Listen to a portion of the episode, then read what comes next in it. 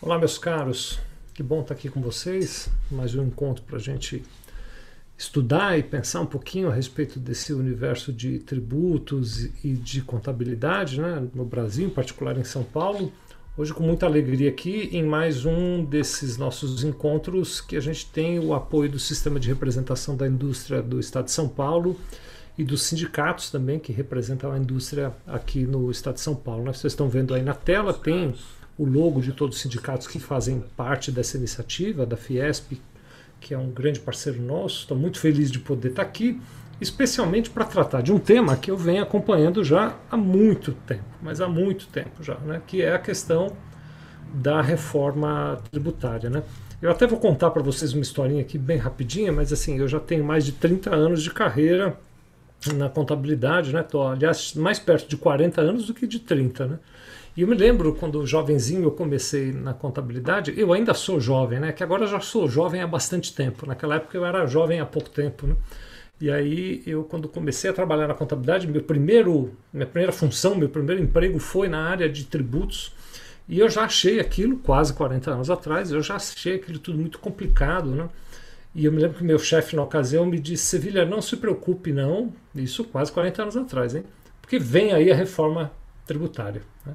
E eu estou, então, desde esse tempo, né, 40 anos atrás, esperando uma reforma tributária de verdade. Né? Nesses quase 40 anos, é claro, muita coisa mudou. Você que é empresário, é, você que é ligado ao ambiente tributário, sabe que muita coisa mudou, mas não houve de verdade uma reforma tributária. Então a gente continua ainda por exemplo, pagando ISS, que é um imposto cumulativo, a gente continua ainda sujeito a ICMS, que é um imposto não cumulativo, mas que tem todas as suas complicações, inclusive a questão do pacto federativo, como é que distribui, né? O ICMS fica com o estado que consome, o ICMS fica com o estado que produz, como é que é a partilha da arrecadação do ICMS, esse é um desafio grande. Nós continuamos ainda com IPI, com PIS e COFINS, tudo isso tem 40 anos, né? Com imposto de renda, com contribuição social. Isso tudo é, é uma história muito antiga. E ao longo do tempo que se foi fazendo, nesses últimos quase 40 anos, são pequenas alterações, pequenas modificações que deveriam ter tornado o sistema tributário mais simples e menos é, oneroso, mas que na prática, eu, você, todos nós sabemos, foi tornando o sistema tributário mais complexo e mais oneroso ainda. Né? Então, agora nós estamos diante de uma proposta de reforma tributária que eh, vem ganhando força. Né? Eu, eh, no, no, final do ano passado, conversei com algumas pessoas do Congresso, inclusive tive a oportunidade de falar com alguns membros do Congresso, conversei com alguns especialistas e pela primeira vez, depois de tanto tempo, eu, eu venho me convencendo de que parece que realmente essa reforma tributária ela tem um caminho claro, ela tem força para acontecer. Muita gente me diz que acha que ainda sairia a reforma tributária neste ano de 2021, né? Aliás, a gente está transmitindo esse conteúdo ao vivo 12 de agosto de 2021, agora são 4 horas e 2 minutos. É, muita gente me diz que acharia, muitos especialistas me disseram que achariam que este ano ainda de 2001 podia ser que ela fosse aprovada, e a gente está ali se preparando. Né? A reforma tributária, então, sob o ponto de vista maior, esta reforma tributária que está sendo debatida e que é o tema da nossa conversa hoje aqui, ela pretende mudar de fato o modelo tributário, inclusive trocar esses impostos, mais do que não trocar o nome, mas mudar a metodologia efetiva. Né? Então eu vou aqui trazendo o, o, o conteúdo do nosso bate-papo e você que está nos assistindo, obrigado por estar conosco. Você pode ir fazendo seus comentários, se você estiver no YouTube, você faz aí no, no, no bate-papo do YouTube. Se você estiver no Instagram, no Facebook, você faz aí também no canal onde você estiver e eu vou aos poucos. Uh, esclarecendo e aprofundando as eventuais dúvidas que vocês tenham. Eu vou compartilhar com vocês aqui uns slides, deixa eu só pegar eles aqui, que eu preparei para a nossa conversa de hoje para ir norteando. Né? E aí nós trouxemos de novo o tema aqui, a gente já falou de reforma tributária e trouxemos de novo o tema porque agora, não muito tempo atrás, no finalzinho do mês 6, no finalzinho de junho, o governo federal apresentou um pouco mais de conteúdo do que ele, governo federal, defende como reforma tributária. Então, quero começar o nosso bate-papo aqui trazendo uma grande visão. Nós temos uh, três grandes propostas de reforma tributária que estão sendo discutidas e eu vou trazer para a nossa conversa hoje aqui as linhas básicas dessas três grandes propostas. Quando essas propostas estão dentro do Congresso Nacional, como elas estão, uma é do governo, é a primeira que eu vou mostrar para vocês. Depois tem uma PEC que, tá, que é do Senado e uma outra PEC que é do, da Câmara dos Deputados, né? quando elas estão lá dentro, elas vão recebendo emendas, alterações. Então, o que eu vou mostrar para vocês é o que está sendo proposto, o que está sendo discutido. Não necessariamente quer dizer que isso vai ser aprovado do jeitinho que eu estou mostrando para vocês. Isso tem, durante o debate parlamentar, a chance de ser alterado. Né? Mas tem indicativos importantes. Por que, que eu estou trazendo? Então, por que, que nós vamos discutir reforma eh, tributária já, se é algo que ainda vai ser debatido, se é algo que ainda pode ser alterado e se é algo que ainda precisa ser aprovado. Nós vamos discutir já porque muda aspectos importantes, tem indicativos importantes das mudanças que vêm pela frente e muitos deles exigem planejamento, exigem preparação da nossa uh, realidade. Né? Então é algo como vamos pensar em reforma tributária agora para que o que for preciso adequar nas nossas empresas e nas nossas operações, nós já vamos adequando para não ser pegos de surpresa lá na frente com a aprovação da reforma tributária. Não tem uma data, não tem um compromisso efetivo de será em tal momento, o que existe sim, a legislação prevê que as mudanças tributárias precisam de 90 dias de carência, né? então o dia que for aprovado, ela só pode entrar em vigor 90 dias depois. Também pode, é claro, acontecer dela ser aprovada num dia e dizer vai entrar em vigor daqui um ano e meio, daqui dois anos. Né? O prazo mínimo é 90 dias, a reforma vai estipular. Então vamos lá. Primeiro, assim, um, um sobrevoo, né? Um, um, grande olhar sobre a reforma. O governo faz uma proposta, ele defende uma proposta cujas mudanças serão em três fases Nessa uh, data agora que eu comentei de junho, ele detalhou um pouco mais a terceira fase dele, né? E ainda hoje aqui a gente vai explorar um pouco isso. Então, na primeira fase, o governo prevê a unificação, isso é a proposta do governo, prevê a unificação do Poder Executivo, né? Quando eu me refiro ao governo, estou falando do Poder Executivo, da Presidência da República e os ministérios, né? Ele prevê a unificação do PIS e COFINS numa única contribuição, que seria a contribuição social sobre operações de bens e serviços, com a alíquota de 12%. Né? Ele manteria a característica de não cumulatividade. Hoje a não cumulatividade do PIS e COFINS está em 9,65%. Então aí tem até uma, um debate em relação ao aumento do percentual.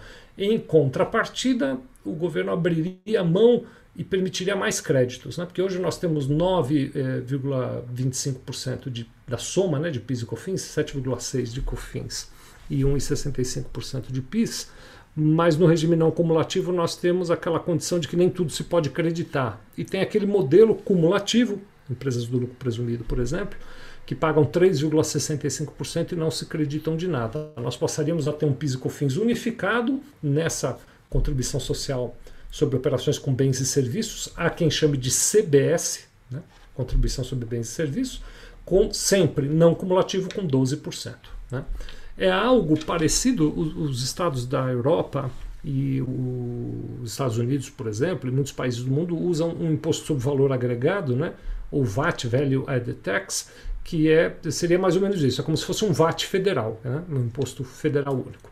Numa segunda fase, o governo substituiria o imposto sobre produtos industrializados, então esse é um imposto que deve deixar de existir, por um imposto seletivo, específico, para atividades que o governo quer tratar separadamente, como, por exemplo, cigarros, bebidas e veículos. Então a gente teria a extinção do IPI, de maneira que é outra forma de compensar esse aumento do, do PIS e COFINS. Né? Eu não cobro mais IPI, então aumento um pouquinho a alíquota do PIS e COFINS e compenso esse aumento flexibilizando regras de crédito um tanto e eliminando o IPI sobre a maioria das atividades, deixando elas mais concentradas, o, o antigo IPI, que vai passar a chamar imposto seletivo, né? É, incidindo só sobre cigarros, bebidas e veículos. Então, essas são as duas fases que já estavam anunciadas. Na terceira fase, o governo propõe uma mudança do imposto de renda, tanto das pessoas físicas quanto das pessoas jurídicas. E aí, quando eu falo de imposto de renda, para quem conhece, né, tem dois impostos aí dentro, na verdade, que é o imposto de renda e a contribuição social sobre o lucro líquido. Né? Uh, e aí o governo diz: vou mudar, quero tributar dividendos, quero reduzir a alíquota do imposto de renda, mas quero cobrar dividendos. A gente vai ver isso daqui a pouquinho em mais detalhes, né? é, quero deduzir, é, eliminar algumas deduções possíveis, então o governo disse que ia criar novas regras. Criou, pelo menos criou a proposta, né? ele, ele já colocou no projeto que está lá no Congresso, que é um projeto de, de autoria do governo, essas regras, e ainda hoje, nessa nossa conversa, a gente vai detalhar essas novas regras.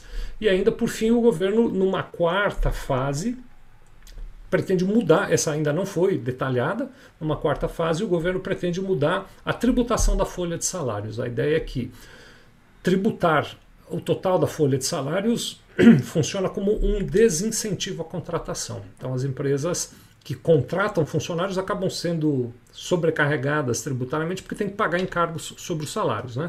E a proposta do governo, não detalhada ainda, não, não se assustem, não saiam correndo nada disso, é criar uma tributação digital que vai incidir sobre as transações eletrônicas. Né?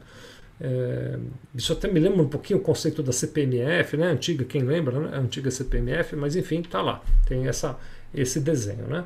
A primeira e segunda fase estão detalhadas, seria juntar PIS e COFINS no imposto só de 12%, eliminar a não cumulatividade, melhorar a possibilidade de crédito e substituir o IPI, ou melhor dizendo, eliminar o IPI, né, ele vai ficar dentro do PIS e do COFINS, e criar, excepcionalmente para segmentos como cigarro, bebida e veículos, uma tributação, um imposto chamado de imposto seletivo, né, que não vai incidir sobre toda a cadeia, apenas sobre algumas áreas selecionadas. Então, essa é grosso modo, a proposta do governo.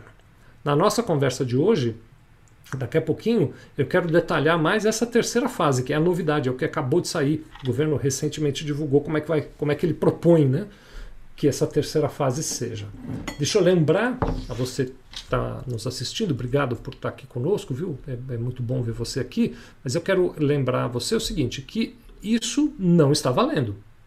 Isso é a proposta do governo. Isso é como o governo gostaria que fosse. Isso é o que o governo está propondo para debate no Congresso Nacional. Agora, o Congresso Nacional vai analisar todas essas questões e vai eh, eventualmente fazer melhorias, mudanças, enfim. Né? Isso ainda vai ter muita água passando por baixo dessa ponte.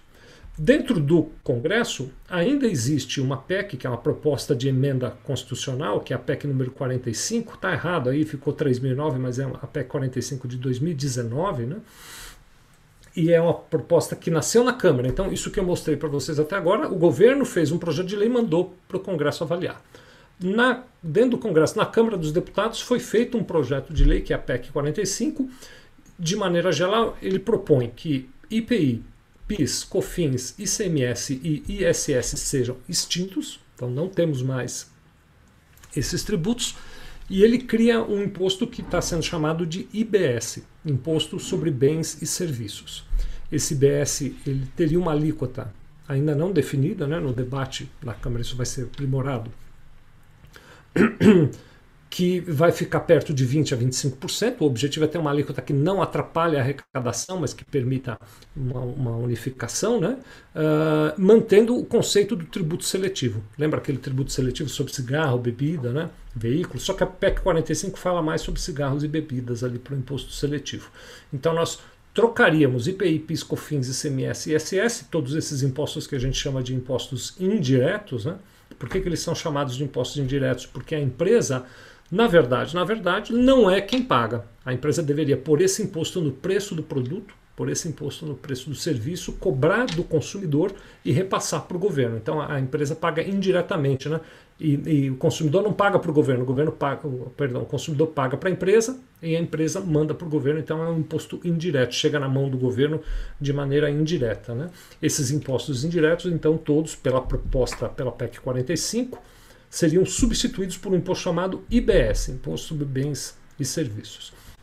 O que muita gente fala é que essas propostas todas, a do governo que eu mostrei, a PEC 45 e a PEC 110, que vou falar daqui a pouquinho dela, todas elas devem se unificar num, num único projeto, né? Ou, ou, devem, pelo menos, elementos de cada uma delas compor a reforma tributária que a gente espera que seja aprovado. Né?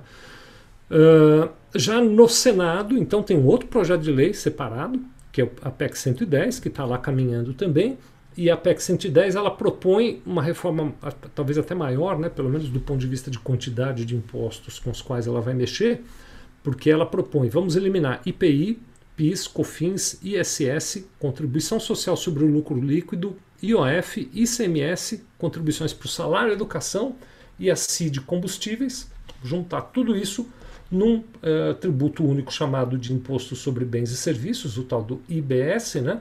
Uh, adicionado por um imposto seletivo para certos serviços e mercadorias específicas, como por exemplo bebidas, uh, cigarros e veículos. Né? O IBS ele seria um imposto não cumulativo. Como é que é um imposto não cumulativo? É um imposto que eu me credito quando compro ou quando contrato serviços, né? e me debito quando vendo e pago apenas a diferença. Então ele seria um imposto sobre valor agregado. Né? É, comprei uma certa mercadoria, vou fazer um exemplo bem simples. Eu comprei uma mercadoria por 10, eu vendo ela por 12, de maneira muito simplista, eu pagaria o IBS apenas sobre os dois, sobre o valor que eu agreguei. Né? É, teria um, um cálculo mais ou menos assim. A partir daí tem vários desdobramentos, né, várias análises que se faz, os especialistas vão analisando sobre qual é o percentual ideal para a carga tributária reduzir ou não. É óbvio que um dos objetivos, uma das coisas que se busca muito dentro de uma reforma tributária, é que a carga tributária seja mais adequada, né? que a carga tributária seja mais uh, justa, para não ser um peso na economia. Não muito tempo atrás, dois anos atrás, a Índia fez uma reforma né, uh, importante no seu sistema tributário e o PIB da Índia passou a crescer 2% a mais do que já vinha crescendo por ano só por conta da reforma tributária. Né? trago isso aqui como um indicativo. Aliás, quero mandar aqui um, um, abraço muito grande para o meu amigo Emerson Casali. Ele fez um estudo muito bacana, veio aqui no nosso canal até para trazer esse estudo, né? Uh, mostrando o impacto positivo que teve na Índia uma reforma tributária bem feita. Então, a reforma tributária ela libera a economia, ela permite crescimento e ainda que eventualmente ela diminua a arrecadação, como a economia cresce, ela compensa isso, né? Isso é o desejável. Então, nós deveríamos buscar uma carga tributária mais justa, mais adequada, que libere mais a economia e ao mesmo tempo um modelo de apuração mais simples, sem tanta insegurança jurídica e sem um trabalho tão grande para fazer a apuração dos impostos. Né? Acho que uma grande tirania do imposto brasileiro, é uma, opinião minha, mas eu acho que alguns de vocês devem compartilhar com essa ideia, é que o imposto brasileiro, além de caro, é complicado. Né? E pior, não é só que ele é complicado, muitas vezes ele não é claro. Né? Então eu não sei muito bem como pagar. Exemplo disso, ICMS incide ou não sobre PIS e COFINS. O STF já até julgou o caso, mas a gente ainda continua debatendo porque não está claro como é que isso vai funcionar. Então, torço de verdade para que essas três reformas tributárias, quem sabe a gente consegue isso, né? O Congresso pega o melhor de cada uma e, e, e monta uma proposta única, mas a gente já consegue perceber claramente que a ideia é unificar os tributos que eu chamei aqui de tributos indiretos, né? Numa única contribuição, que seria esse imposto sobre bens e serviços, e ter um outro imposto excepcional, que é o tal do imposto seletivo, para atividades especiais da economia, né? onde o governo vai ter nesse imposto mais um, um impacto regulatório mesmo, né? de sobrecarregar bens extremamente supérfluos, como bebidas e cigarro, por exemplo. Tá bom? Então, esse é o desenho que está lá dentro do, do Congresso Nacional. E ele foi enriquecido por essa proposta, que é a terceira fase que o governo tinha prometido, né? por essa proposta, a terceira fase da proposta do governo de reforma tributária, que eu vou passar a detalhar a partir de agora. Né? Eu quero agradecer a todos vocês que estão conosco. Tem aqui um monte de, de, de, de depoimentos. Né? Eu vou, até para não ser injusto, eu vou uh, pular alguns aqui aleatoriamente. Por exemplo, o Celso Ramos está dizendo que o nosso sistema tributário é da década de 60 e 70 e todo remendado. É verdade, tem essa característica, né? E eu até acredito, viu, o Celso e meus amigos, que tem boa vontade, que o governo, quando o Congresso, o governo, os governos estaduais, as assembleias legislativas estaduais, quando vão mexer no imposto, elas querem fazer melhor. Né? Mas nem sempre dá. Às vezes a intenção é boa, mas acaba saindo o tiro pela, pela culatra. Né? Então é, é, é, um aspecto bem importante aqui. Né? Selimar, minha querida Selimar, está aqui falando do IPI especificamente, como ficarão os produtos importados. Então, Selimar e meus amigos, nós não temos todo o detalhamento, mas a ideia é se extinguir o ICMS, IPI, PIS, COFINS, na importação não vai ter nada disso. O que deve acontecer, eu acredito, é o IBS, que é um imposto que vai substituir os impostos indiretos, continuará incidindo na importação, tá bom? Isso, aí você vai dizer, ah, então você tem certeza que é assim? Não, não tenho. É como eu entendo. Vai depender de como no Congresso isso vai ser uh, analisado, votado, que redação vai se dar para essas PECs. Né? Uh, e mais, depois vai da redação da PEC A gente ainda tem uma longa jornada, mais 40 anos pela frente. Supondo que a reforma saísse hoje, né? sai a nova legislação, a Receita Federal vai baixar instruções normativas, os contribuintes nem sempre vão concordar, tem os debates judiciais, né? Tem ainda uma longa jornada pela frente, mas é assim mesmo, né? O Bruno Lima está questionando aqui, ou está trazendo a questão de tributar os dividendos recebidos com ações ou dividendos de forma em geral. Esse é o projeto, viu, Bruno? Eu vou detalhar daqui a pouquinho, a gente vai olhar melhor aí a proposta do governo, né? Isso é o que está na proposta do governo. De novo, isso não quer dizer que vai ser assim, isso quer dizer que está em debate, a reforma tributária vai pelo menos por esse caminho aqui. Né? Uh, então, eu acho que a gente pode seguir um pouquinho no, no, no nosso olhar para entender melhor como é que vai ser essa mudança do imposto de renda, ou pelo menos como é que o governo propõe que seja essa mudança do imposto de renda. Né? Deixa eu só organizar minha tela aqui, porque a minha imagem está em cima do slide, aí eu não estou conseguindo ver o slide. Pronto, vou arrumei aqui. Então, o governo dividiu a mudança do imposto de renda em três grupos. Primeiro, o que ele pretende mudar para as pessoas físicas. Embora o que muda para a pessoa física, é claro que acaba afetando a empresa. Né? A primeira ideia, então, é atualizar, depois de muito tempo sem atualização, a tabela do imposto de renda, mudando a faixa de isenção de R$ 1.900 para R$ 2.500. Então, ele aumentaria a faixa de isenção do imposto de renda pessoa física. Lembrando, isso é uma proposta, isso não está valendo ainda, tá bom? Outra proposta do governo é oferecer para os contribuintes pessoa física a possibilidade de aumentar o valor do bem nas suas declarações de imposto de renda, eh, pagando 5% sobre esse aumento. Então, como é que é a história, né? Eu, quando tenho um bem lá, comprei um bem por um apartamento, paguei 500 mil reais naquele apartamento, ele está ali na minha declaração por 500 mil reais, né? Dali 5, 6, 7 anos eu vendo aquele apartamento, certamente ele vai estar tá valorizado e vou vender, digamos, por 800, né? E a diferença entre o preço de venda e o custo de aquisição, 300 mil, é ganho de capital, sujeito à tributação do imposto de renda, numa alíquota padrão de 15%, que às vezes vai para 22%. Então posso pagar entre 15% e 22%. Tem uma regra que permite que quanto mais tempo eu fico com um imóvel, menos imposto eu pago. Eu vou ganhando um desconto né, por mais tempo que eu vou ficando com o imóvel. Qual é a proposta do governo nessa reforma? É abrir uma exceção e dizer agora, excepcionalmente, você pode atualizar o valor do imóvel de 500 para 800, por exemplo, né, para valor de mercado e não por preço de aquisição, pagando 5% de imposto sobre a diferença. Porque aí quando eu for vender lá na frente, eu vou economizar 15% ou 22%. Então eu vou pagar um terço vai, do imposto que eu teria que pagar. É uma, uma proposta do governo. E aí ele disse, se você fizer essa atualização, você me paga 5% agora, e zera a contagem de antiguidade do imóvel, você começa a contar de novo a antiguidade do imóvel daqui para frente. Então essa é uma possibilidade que está em discussão no Congresso, é uma espécie de anistia até, né? É, eu acho que é algo para a gente avaliar. Uh, outra mudança no imposto de renda da pessoa física é que aquela opção de desconto simplificado na declaração, o governo propõe que ela seja limitada a contribuintes que têm renda até 40 mil reais por ano. Acima disso, ele tem que fazer um modelo completo da declaração, onde eu faço as deduções pelos pagamentos que eu fiz. Né? Um pouquinho do que eu acho que é o Bruno que estava falando disso, né? que é a questão da tributação dos dividendos. Né? Então a empresa vai lá, realiza as suas atividades, tem lucro com as suas atividades e destina toda ou parte desse lucro para distribuir dividendos para os seus proprietários, para os seus acionistas, né? Nas limitadas são os, cotistas, nas sociedades anônimas são os acionistas. Né? Hoje em dia, desde 1996, a distribuição de dividendos é isenta de imposto. Então a empresa faz o cálculo, paga os impostos dela, o lucro que apurar, ela pode distribuir dividendos e não há tributação na distribuição de dividendos. As pessoas físicas ou, ou mesmo as pessoas jurídicas que recebem dividendos não pagariam imposto sobre essa distribuição. A ideia do governo é mudar isso, é dizer, então, a partir de agora, quando a proposta do, da reforma for aprovada, vamos cobrar 20% de imposto de renda definitivamente, não sujeito a, ajuste na, na, no imposto de renda. Né? Pago 20% de imposto de renda sobre os dividendos tendo uma isenção para as microempresas e empresas de pequeno porte para lucros distribuídos mensalmente até 20 mil reais por mês. Lembrando, essa proposta do governo não está valendo. Hoje é isento. Hoje ainda está isento. Né? Uh, a redação do projeto ela ainda não explicou claramente como é que ficaria a distribuição de lucros do passado. Então, aprovou né, a legislação, vamos supor que aprovasse, eh, tem uma tributação de 20% sobre a distribuição de lucros. Como é que ficam os lucros de 2020, 2019, de 2018 que estão na contabilidade e não foram distribuídos ainda? Né?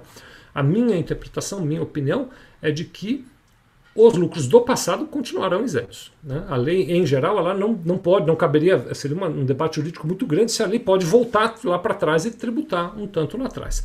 Pelo sim, pelo não, e é por isso que a gente está hoje aqui no debate, tem gente que está considerando antecipar a distribuição de lucro já, tirar o dinheiro da empresa e mandar para as pessoas físicas aproveitando ainda a isenção. É, aí você vai me perguntar, isso é uma recomendação sua, Sevilha? Não, não é uma recomendação. Eu só estou contando que é algo para ser pensado, para analisar a realidade, o cenário de cada empresa. É claro, não adianta sangrar a empresa para mandar o dinheiro para os sócios, para depois os sócios terem que pôr dinheiro de volta na empresa. É preciso avaliar uma série de fatores. Mas este, por exemplo, é um aspecto importante para a gente pensar em cima da reforma tributária. Né? Uh, outro aspecto é que o residente né, no exterior, né, o domiciliado no exterior, quando receber lucro 20%, se ele está em paraíso fiscal, 30% de lucro na, de imposto, perdão, na distribuição do lucro. Né? E aí eles criam na proposta regras específicas de tributação para distribuição de lucros quando eu distribuo lucro mediante a entrega de bens e direitos que estão no ativo da empresa. Então, por exemplo, eu tenho um imóvel na empresa, quero entregar para os sócios aquele imóvel como distribuição de lucro, aí ele prevê um tratamento específico diferenciado dentro do projeto do governo. Né? Uh, outra questão é a tributação de lucros no exterior daquelas empresas do tipo offshore. Né? É, vale a pena esclarecer, muita gente quando ouve offshore imediatamente pensa que é algo ilegal, não é, a legislação brasileira permite, reconhece as offshores, é que há casos, sai muito no noticiário, de gente que usa offshore para fazer coisa errada e aí fica muito associado à coisa errada, mas não tem nada demais uma empresa brasileira ou uma pessoa física brasileira ter um offshore altamente legal, né? Mas eles mudam a regra da tributação desses uh, lucros, né? Da, pelo menos na proposta. Hoje em dia é assim, eu só pago imposto no Brasil o dia que eu retirar lucro do offshore.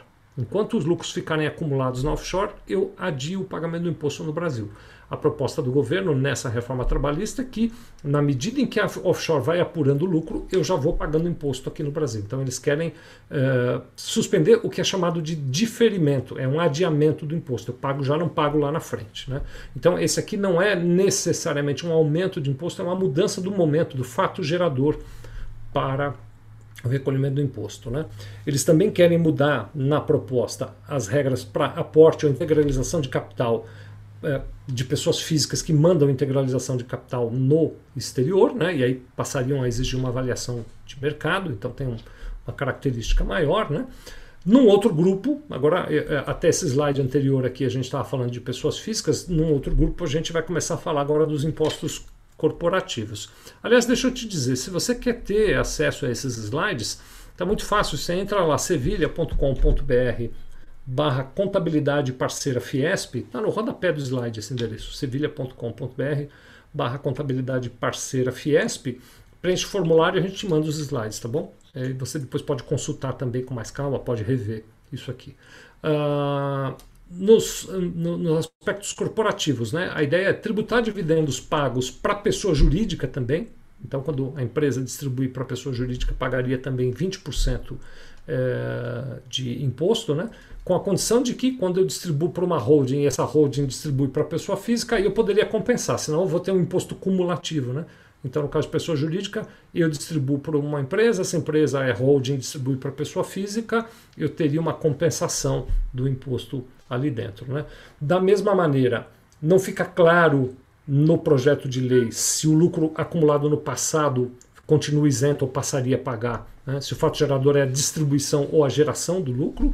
Também eh, a legislação prevê que, no caso de empresas domiciliadas no exterior, em paraísos fiscais, o percentual sobe para 30% e também prevê tratamento diferenciado quando o lucro distribuído para a pessoa jurídica uh, for feito através da entrega de bens, né? um imóvel ou coisa que o valha.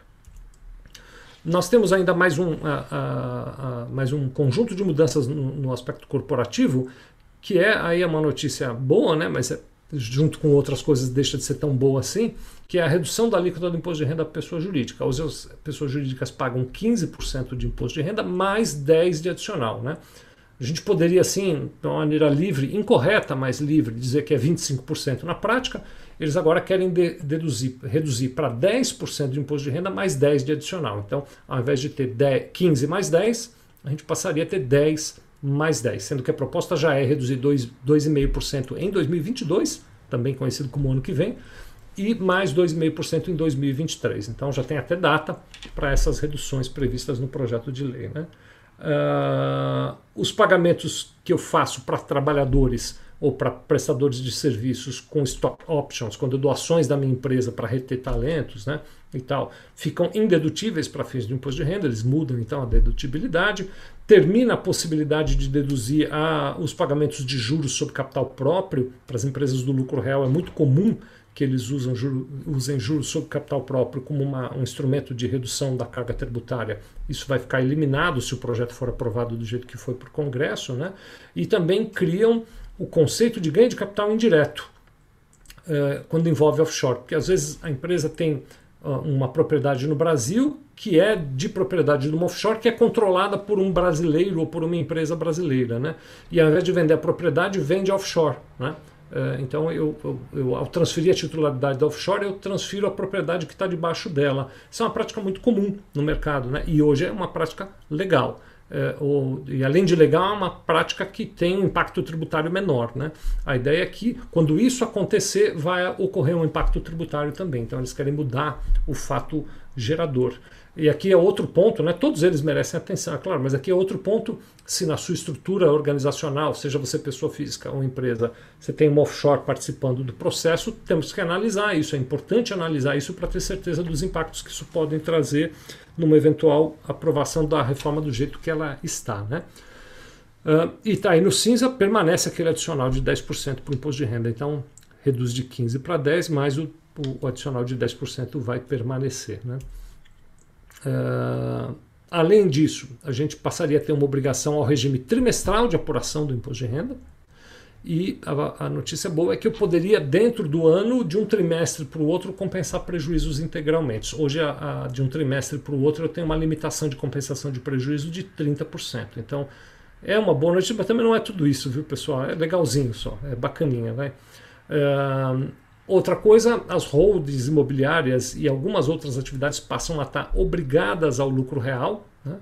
Uh, e isso tem um impacto até na organização da empresa, né, porque precisa se organizar muito mais, então vale a pena pensar e planejar com um pouco mais de antecedência uh, e ampliar, o governo na proposta amplia mais então o escopo das normas que tratam de distribuição disfarçada de lucro. Né?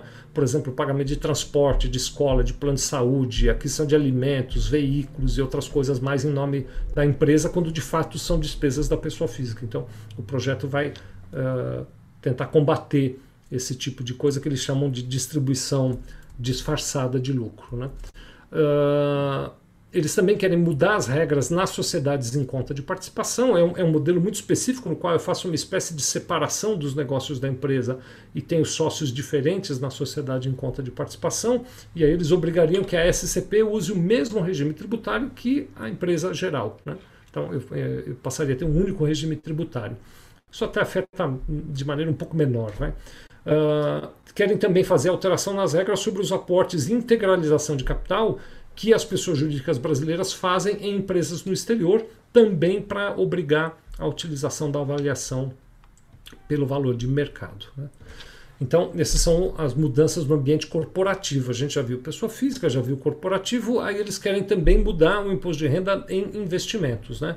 Primeiro, unificando todas as operações de renda variável em bolsa para uma alíquota única de 15%. Tinha alíquota, aliás, tem hoje em dia, né? Alíquota diferenciada para day trade, operações de compra e venda no mesmo dia, e para fundos de investimentos imobiliários tem alíquotas separadas, eles querem unificar tudo em 15%. Né? Também querem trazer a renda fixa para um percentual único de 15%. Hoje em dia, de 15% até 22,5% passaria a ser percentual único de 15%. Né? uh, querem ter uma cota única, uma alíquota única de 15% nos fundos em geral, nos fundos abertos, sem o, o conhecido come cotas, né, em que eu vou comendo as cotas do fundo para pagar o imposto. Querem equiparar à pessoa jurídica os fundos de investimentos em participação societária, aqueles que não são qualificados como entidades de investimento, e querem terminar com a isenção de pessoas físicas que tem fundos imobiliários. Né? Como a poupança, é, por exemplo, o fundo imobiliário também tem isenção. Né? Eles querem acabar com essa isenção.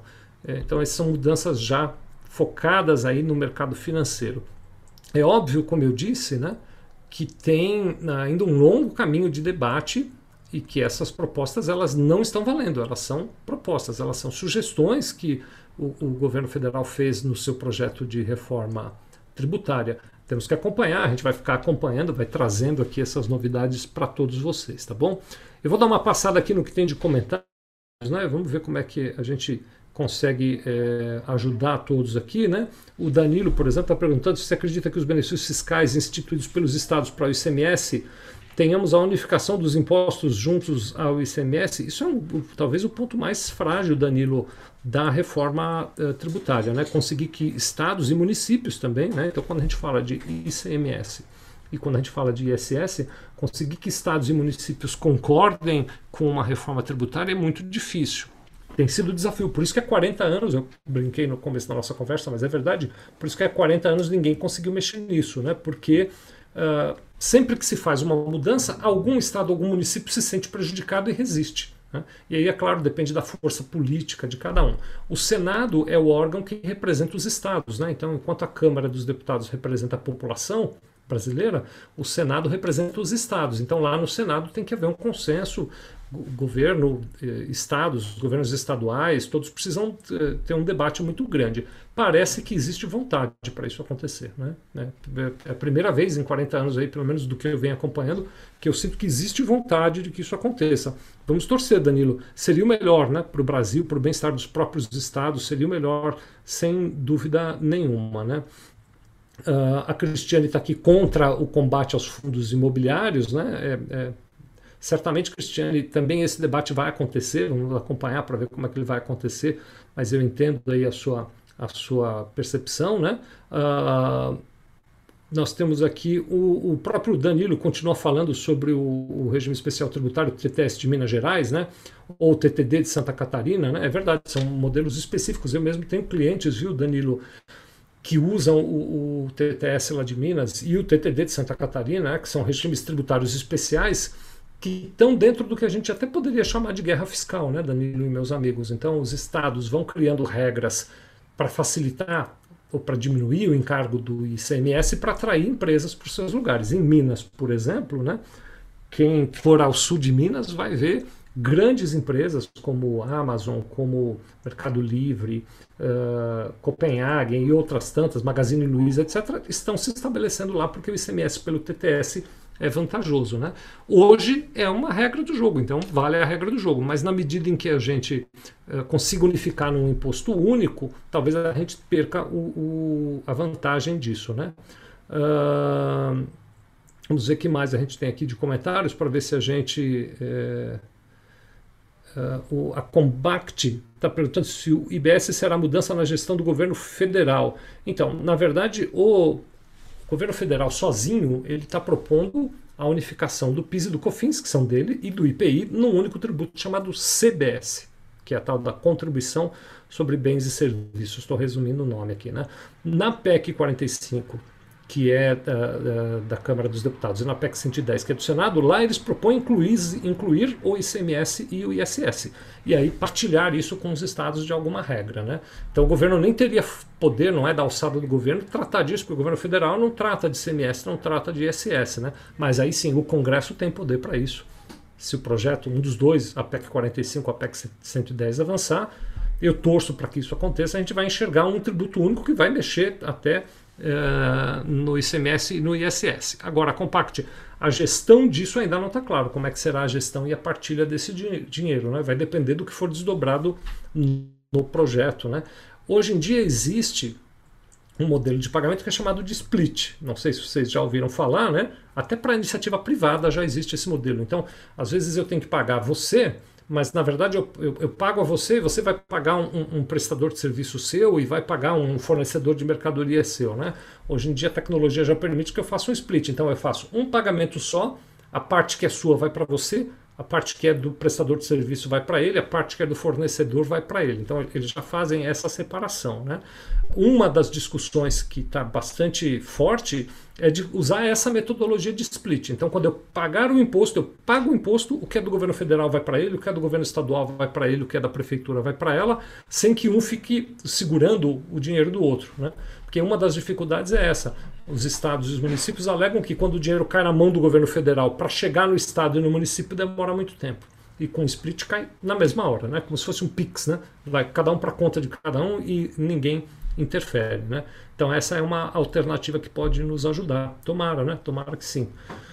Estou uh, vendo aqui um, um querido uh, frequentador aqui do nosso caminho, que é o Heriberto Ferreira. Um abraço, Heriberto. Obrigado por estar conosco aqui, viu? É, e quero agradecer a todos vocês, então, que estão conosco. Esse conteúdo é, eu estou vendo aqui um comentário do Sidney Viana, ele está dizendo não encontrei a, página Contabilidade Parceira Fiesp para pegar os slides. Tá bom, então pode ter algum erro aí, Sidney. Está na tela aqui, ó, eu vou repetir. sevilha.com.br barra Contabilidade Parceira Fiesp, tudo junto. Uma coisa comum, Sidney, quem sabe é o seu caso, é que as pessoas confundem e colocam um R no Sevilha, né? então fica Servilha, e aí não dá certo, a página não vai funcionar. Então é Sevilha, S-E-V-I-L-H-A, contabilidade.com.br barra contabilidade parceira Fiesp, tudo junto. Vai abrir a página lá. É, confirma aí, tá bom? Celso Ramos está dando uma opinião dizendo que ele gosta da PEC 110 da Câmara, mas parece que o governo não gosta. A maioria dos governos estaduais apoiam. Então, nesse sentido, Celso, eu tenho a impressão de que o Congresso é que é o senhor da coisa, né? O governo gostar ou não é de menos. Eu acho que ele tem o poder político, ele tem a influência política dele, mas é dentro do Congresso que isso vai ser resolvido ali, viu, eh, pessoal? O setor contábil está dizendo que também não conseguiu. E o Renan Faria está dizendo que conseguiu normalmente. Então talvez seja algum erro de digitação, viu, pessoal? Sevilha, sem R, sevilha.com.br, barra contabilidade parceira Fiesp, tá bem? Uh, a Miriam Oliveira está fazendo uma pergunta bem interessante. Então, o lucro presumido deixará de existir? Miriam, a pergunta vale também. Então, será que o simples vai deixar de existir? Né? Então, é, como é que fica essa situação? Né? A própria indicação da, da, do modelo, como está sendo discutido, é, nos leva a acreditar que não. Porque, por exemplo, ele coloca algumas atividades, como holdings imobiliárias, obrigatórias ao lucro real. Se ele diz que é obrigatório ao lucro real, é porque continuará existindo uma alternativa, o lucro presumido, por exemplo, ou simples. Então, eu não entendo que ele vai deixar de existir. O que vai acontecer é que a forma de apurar o IBS será uma forma específica. Né? Então, por exemplo, o IBS está sendo desenhado, o IBS substitui PIS e COFINS. PIS e COFINS no lucro real eu apuro de um jeito, no lucro presumido de outro. O que deve acontecer é que a apuração do PIS e COFINS deve ser uma só para os dois, mas imposto de renda e contribuição social eu continuarei tendo a possibilidade do lucro presumido, ou mesmo do simples, né? porque não está se prevendo, pelo menos não se discute de maneira clara que o que vai mudar é que dentro do simples eu passarei a pagar imposto de renda, contribuição social e IBS, e não mais imposto de renda, contribuição social, PIS, COFINS, IPI, ICMS, ISS. Né? Eu passo a substituir ali dentro. É claro que haverá uma grande uh, adaptação. Será preciso que a legislação que faça a reforma trabalhista mude a Constituição, e aí a gente vai ter que pegar, por exemplo, a Lei Complementar 123, que criou o Simples e Adequar, como eu disse, depois da aprovação da reforma tributária, vai ter assim um longo caminho de adequação das leis que estiverem abaixo disso, tá bom? É, a Silmar está perguntando se o Simples também fará parte da reforma, então vai precisar adequar, é o que eu acabei de dizer, vai precisar fazer uma, uma, uma um ajuste ali dentro. Né? O Janilson está lembrando aqui que o, o APEC 110 é do senador Rauli e a PEC 45 é do deputado Baleia Rossi, é mais ou menos isso, mas tem muita gente envolvida naquilo, já tem muitas emendas. Essas duas PECs já estão caminhando há bastante tempo dentro do Congresso Nacional, estão até bastante maduras, viu? Uh, o Liliano pergunta se essa unificação vai facilitar o nosso dia a dia contábil. Liliano, pode ser que sim, pode ser que não, não está claro, né? Como eu disse, vai depender da maneira como tudo for normatizado depois. Um dos objetivos é esse, simplificar. Então, ao invés de eu apurar 6, 7, 8, 10 tributos, eu por um único. Né? Precisa ver a regra, precisam ver as obrigações acessórias que vão ter é, amarradas a essas regras, né, o, o Janilson. Mas sem dúvida nenhuma é desejável que seja mais simples. Agora, Janilson e meus amigos, todos os projetos, né, tanto do governo quanto a PEC 45 e a PEC 110, elas é, prevêem um período de transição. Né? Então, para você ter uma ideia, na PEC 45 e na PEC 110, eles dizem assim: no primeiro ano a gente vai cobrar um percentual simbólico de IBS só para as empresas e os governos estaduais, federais, municipais poderem se organizar e depois cinco anos de transição. Então eu fico durante cinco anos, olha que coisa, né? O desenho que está isso. E esse período vai ser, na minha opinião, complexo. Eu apuro, por exemplo, 80% do imposto no modelo antigo e 20% no modelo novo. Depois, no segundo ano, 40% no modelo novo, 60% no modelo antigo. Depois 60 no novo, 40 no antigo, 80 no novo, 20 no antigo e aí 100% no modelo novo. Então, haverá um período de transição. Aí sim, Janilson, para nós eu acredito que vai ser desafiador, porque nós vamos ter que fazer as duas apurações, na regra antiga e na regra nova, durante cinco anos. Né? Há quem diga até, já vi deputados e senadores defendendo, vamos fazer isso por 10 anos, vamos fazer a transição por 10 anos, porque aí dá mais tempo para a indústria, para o comércio e para o serviço se adaptar é ótimo, mas é 10 anos de sofrimento para nós contadores aqui, tendo que fazer duas vezes a apuração, né, o, o Liliano? Então, tá aí, né? O setor contábil está dizendo que era mesmo erro de digitação, então, repetindo, para pegar os slides, sevilha.com.br barra contabilidade parceira Fiesp, né? Uh, nós estamos aqui com as, o Sidney dizendo também que deu certo, obrigado, viu? A Amanda disse que é só preencher o formulário, obrigado, Amanda, pela sua colaboração, né?